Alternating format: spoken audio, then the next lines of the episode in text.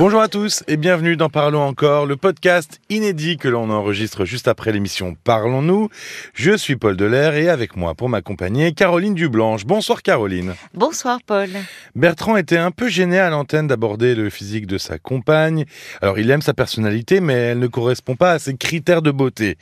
Euh, en plus de cela, Bertrand prenait pour référence son ex-femme qui, elle, pour reprendre cette expression, correspondait plus à ses critères de beauté, mais avec laquelle il s'entendait euh, pas vraiment. On, dit que l'amour rend aveugle.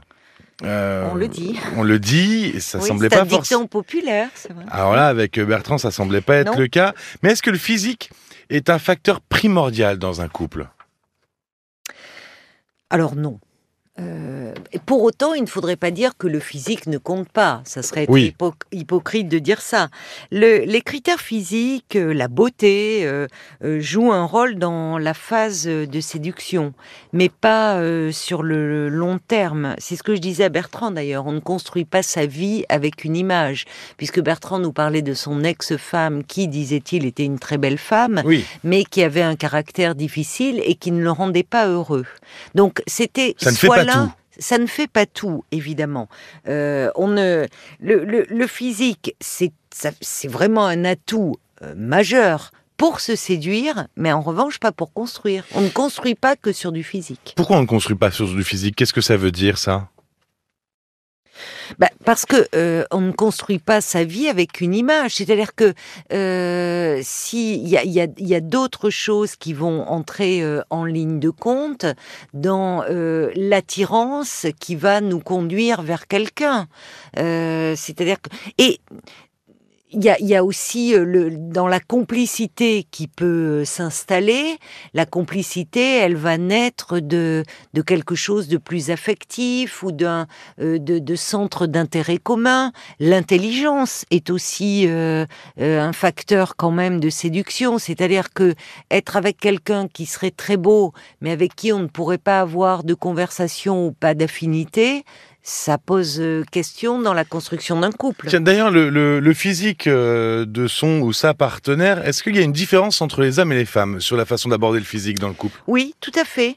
Euh, on le voyait avec Bertrand, mais Bertrand c'était assez caricatural chez lui, mais les hommes sont très sensibles aux critères physiques lors de la phase de séduction. tout ce qui passe par le regard finalement, hein, mmh. dans leur fantasmatique érotique, enfin le, regard, le, va, jouer un rôle très important. Euh, pas chez les femmes? Pour les femmes, la beauté n'est pas forcément un atout. Euh, les femmes accordent davantage d'importance euh, à l'intelligence, à l'humour, au statut social, à une certaine puissance. Donc, ce sont pas les mêmes critères qui entrent en ligne de compte. Il y a même certaines femmes qui disent que un homme beau euh, les impressionne et peut même leur faire un peu peur. C'est-à-dire que un homme beau, ça va être un homme euh, très courtisé. Et un homme très courtisé, ça peut un peu les angoisser. Il y a la concurrence. oui, c'est ça suscite la concurrence. Exactement. Là où pour un homme, il y a dans ça le, ça peut être un marqueur de réussite sociale. S'afficher avec une belle femme, mmh. euh, qui va devenir une sorte de de faire valoir il y a quelque chose euh, si, qui a à voir avec le narcissisme. Oui, hein. c'est ce que j'allais dire. On parlait de, narcissisme tout à l'heure avec Bertrand. Il y a, peut-être un peu de oui, ça. Oui, oui, certainement. Enfin, ou peut-être une faille narcissique d'ailleurs euh, chez lui qui va le pousser. Il se sent puissant, euh, au fond flatté que d'autres hommes envient sa situation d'être avec une jolie femme. Alors, tu parlais de l'importance de la beauté dans la formation d'un couple ça ne peut pas être le seul critère, évidemment. Et puis, euh, ça évolue au fil du temps aussi. Les, les, jeunes adultes, ils sont très sensibles parce que euh, c'est un âge où on est au sortir de l'adolescence et où on sait à quel point il est déjà difficile de s'accepter. Quand on a la vingtaine d'années, à peu près, c'est ça Voilà, des mhm. jeunes adolescents. Mais même on peut aller jusqu'à 25. Hein, enfin, euh, euh, l'apparence physique va, va jouer un très grand rôle. Et on sait bien qu'au enfin, dans à l'adolescence, le physique, c'est euh, un facteur ou de problématique. ah ben, ou d'intégration. Non mais, oui, oui, C'est-à-dire que soit on, peut, on va être accepté par un groupe, soit être rejeté par lui. Euh, par euh, le, le, sexe opposé, euh, c'est pareil. Donc le, le, physique va être déterminant. Surtout que le physique a eu énormément de transformations euh, durant l'adolescence. Voilà. La puberté, les boutons, oui. tout ça. Il est déjà difficile de s'accepter soi-même. Oui. Donc on est très sensible au physique de, de l'autre. Mais généralement, au fil du temps, les expériences euh, euh, se faisant plus nombreuses, euh, on apprend que le physique n'est pas le seul critère. Et puis tout ça, c'est aussi très subjectif, parce que même si Évidemment, il y a des personnes qui vont avoir des traits réguliers euh, et qui vont vraiment faire comment dire, je me perds mes mots là, euh, qui vont qui vont rentrer dans des canons de qui beauté, vont rentrer dans des canons de beauté, merci euh, du plus grand nombre, mais ce qui fait que l'on va trouver quelqu'un attirant n'est pas forcément lié à ces canons de beauté. Mmh.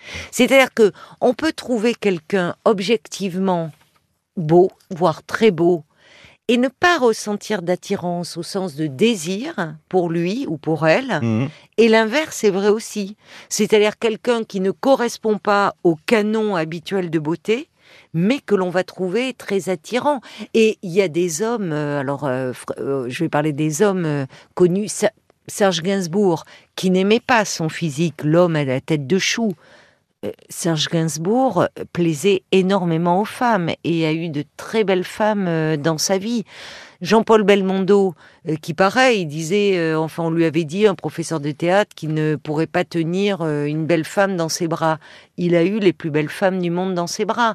Donc, il faut savoir que dans la sexualité aussi, quand je parle d'attirance, euh, la beauté n'entre pas forcément en ligne de compte. Hein. Dans ah le... oui, bah, parce qu'on s'imagine que justement dans le désir, dans la sexualité, euh, d'ailleurs, il me semble que Bertrand en parlait, euh, que c'était un peu compliqué euh, pour lui, mais que Oui. il y avait cette, il y, a, il y a cette notion de physique. C'est le premier truc qu'on se dit. On se dit euh, l'apparence, euh, la beauté, pour désirer quelqu'un. C'est pas forcément le cas. Eh bien, pas forcément. Parce que euh, on peut trouver plastiquement quelqu'un très beau, mais au fond, euh, ne pas forcément ressentir de désir pour cette personne. Et puis, on peut trouver cette personne très beau, euh, très belle, pardon, et ça peut nous attirer vers elle au point de se retrouver dans une intimité. Et puis finalement, il y a quelque chose d'un peu fade où notre désir va retomber, parce que le désir, ça, c'est toujours quelque chose qui nous échappe. Ce que l'on retient finalement d'un corps, d'un visage, de ce qui émane d'une personne, c'est quelque chose qui nous fait signe au regard de notre histoire. Et ça, c'est c'est inconscient. Le, on est toujours attiré de près ou de loin par celui ou celle qui renvoie à notre premier objet d'amour. Autrement dit, tout choix amoureux est un choix oedipien. Et, et, ça, ça nous échappe, forcément. Ouais, finalement, ça, la définition de la beauté, elle est, elle est personnelle. Elle est... Mais elle est complètement subjective, parce que euh, combien euh, d'hommes, les hommes, on entend souvent d'ailleurs parler, disent que ils ont été attirés par, il y a quelque chose dans le regard, il y a pu y avoir un sourire, une odeur, euh, Parfois, c'est vrai que c'est indescriptible. Il y a quelque chose d'indescriptible, mais finalement comme une réviviscence, mmh. comme une réminiscence de quelque chose de connu, d'ancien. Ce premier objet d'amour.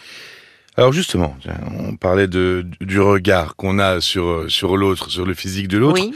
Euh, est-ce qu'on voit forcément son partenaire tel qu'il est? C'est-à-dire que est-ce qu'il y a une différence entre notre regard et la réalité? On les. Euh, oui, c'est-à-dire qu'il s'agit toujours d'un mélange entre le fantasme et la réalité.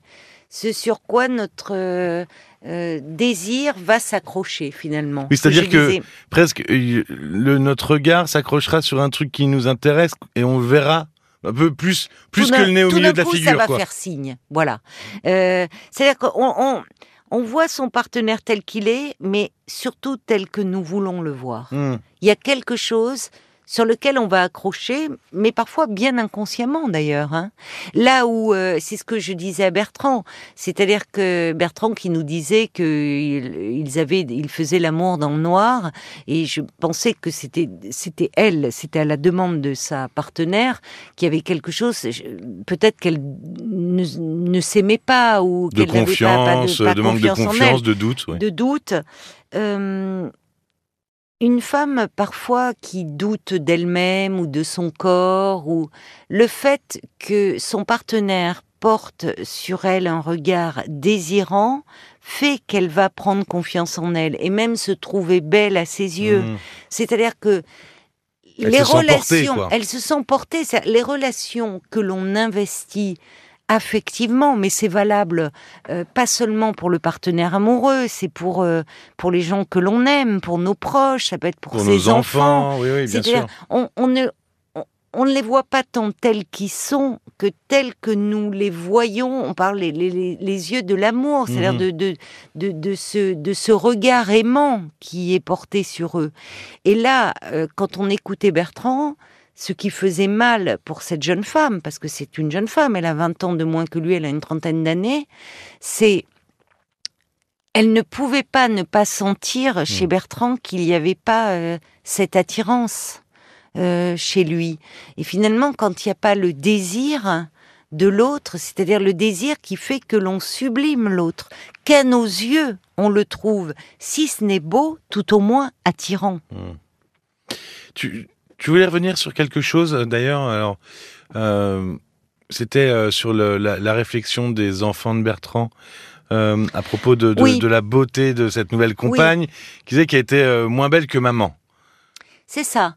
Mais ça, quand bien même Bertrand serait avec Miss Univers, ouais. pour ses enfants, et j'ai le sentiment que c'était deux petits garçons de 10 et 6 ans, au peu importe, même des, petites filles, euh, maman, elle sera toujours la plus belle. Exactement. Il n'y aura jamais aucune femme sur Terre qui sera aussi belle que maman. maman est la plus belle à cet âge-là.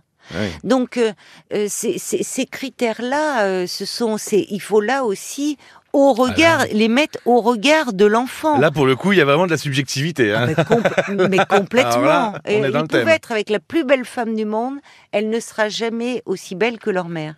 Et puis, de toute façon, quand bien même un enfant de 10 ans ou de 6 ans fait entrer en ligne de compte des critères de beauté, pour revenir à ce qui mhm. nous occupe là, il est important aussi euh, de dire qu'il n'y a pas que la beauté dans la vie. C'est important aussi dans les valeurs que l'on transmet à nos enfants. Dans la transmission, dans l'éducation, de faire passer ces messages. Évidemment, parce que Bertrand nous disait, on est dans une société du paraître. Ça, évidemment, euh, oui, il a raison sur ce plan-là.